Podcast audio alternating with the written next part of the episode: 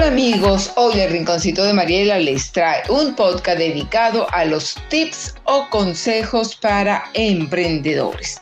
El mundo del emprendedor es una aventura insólita y única para desarrollar tanto su idea de negocio como tu perfil y capacidades a nivel profesional.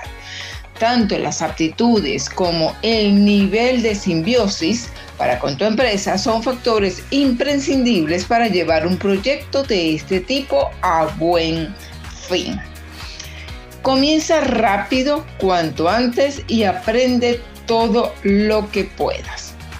Si sigues aletargando el inicio de tu proyecto, es decir, eh, posponerlo, la cosa no avanza.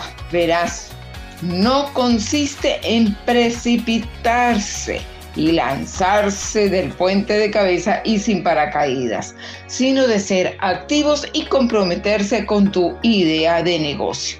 Explora, analiza tu entorno, las oportunidades y amenazas vigentes. Aprovecha tus recursos e intenta suavizar tus debilidades, pero aporta algo de valor cada día para que tu negocio no pare de evolucionar. No importa tanto el ritmo de ese avance, sino el hecho de no quedarse estancado. No pienses en hacerte rico, piensa en el cliente. Esto ahora funciona así. Cualquier empresa o negocio que puedas mencionar a nivel mundial desarrolla su actividad desde una visión orientada al cliente. Es decir, no te enfoques en el hecho de generar beneficios como fin único sobre todo lo demás. Está claro que es algo fundamental, sin embargo, si estableces como el eje principal de la filosofía de tu empresa la creación de un producto que realmente responda a las necesidades del mercado y que se adapte a las características y exigencias de tus clientes, habrás dado con la clave. Lo demás viene solito. Es cuestión de tiempo que la demanda responda a una oferta de calidad. Enamórate de tu empresa y la gente que pertenece a ella. Aprecias sus pequeños detalles, sus debilidades y puntos fuertes, todo aquello que la convierten en la que es y trabaja duro en hacerlo cada día, una mejor versión de ti misma. Esta misma filosofía extiéndela a tus trabajadores. Ellos son el motor de tu negocio.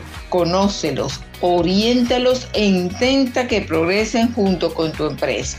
Si logras que confíen en ti y vinculen sus proyecciones o metas profesionales con tu negocio, crecerán profesionalmente, adaptando sus aptitudes a las necesidades y al desarrollo de tu empresa y obtendrás resultados increíbles.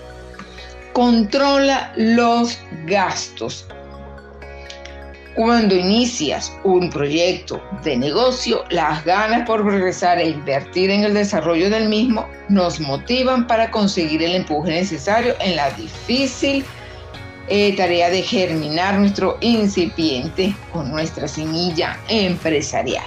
Sin embargo, debes tener muy en cuenta que tus recursos son limitados más aún si estás empezando y que los gastos normalmente se multiplican espontáneamente a medida que tu negocio avanza. Habla de tus ideas a los demás. Piensa en el efecto mariposa. Más o menos es lo que buscas para tu empresa cuando mayor alcance tenga tu producto, tu empresa o cualquier elemento relacionado con tu marca, mayor será el impacto y la amplitud del público. Facilita los procesos de comunicación en torno a tu empresa, tanto a nivel comercial como no comercial. La posibilidad de que otros puedan aportar a tu proyecto sugerencias de mejoras, eh, detectar debilidades, la oportunidad de generar comunidad tanto a nivel interno como externo. Dale prioridad a las personas por encima de los buenos profesionales. La mayoría de las cosas que pueden aprender pero ser buena persona generalmente no. Es recomendable trabajar con gente en la que sepas que puedes confiar. Se trata de un elemento en, el que ambas partes, empleados y jefe, sean implicados dentro de ese proyecto, claro. Como decíamos anteriormente, siempre puede orientar y fomentar el desarrollo de aptitudes concretas en tus trabajadores, de manera que éstas se incrementen y evolucionen de la manera de las necesidades que eh, tiene tu empresa. La empresa por encima de todos, incluido tú y tu hijo. Cuando has creado, mimado y trabajado duro para ver crecer a tu empresa, es probable que caigan, caigas en el error de sobreprotegerla de tu entorno. No vas mal encaminado en eso, de que tu empresa en el plano profesional es la prioridad absoluta. Sin embargo, tal vez estás errando en el enfoque. Lo mejor para tu empresa pasa a veces por saber de tu brazo o por dar tu brazo a torcer. Delegar, detectar cuando es necesario la intervención de un especialista, cuando tus ideas no siempre son la mejor opción, entre otras situaciones. Esto sí creo que es sumamente importante que lo tengamos en cuenta, ¿verdad amigos? Tu objetivo no es buscar inversores. Tu objetivo es que tengas un producto tan bueno que los inversores te busquen a ti. La importancia de crear una oferta de calidad es trascendental para tu empresa.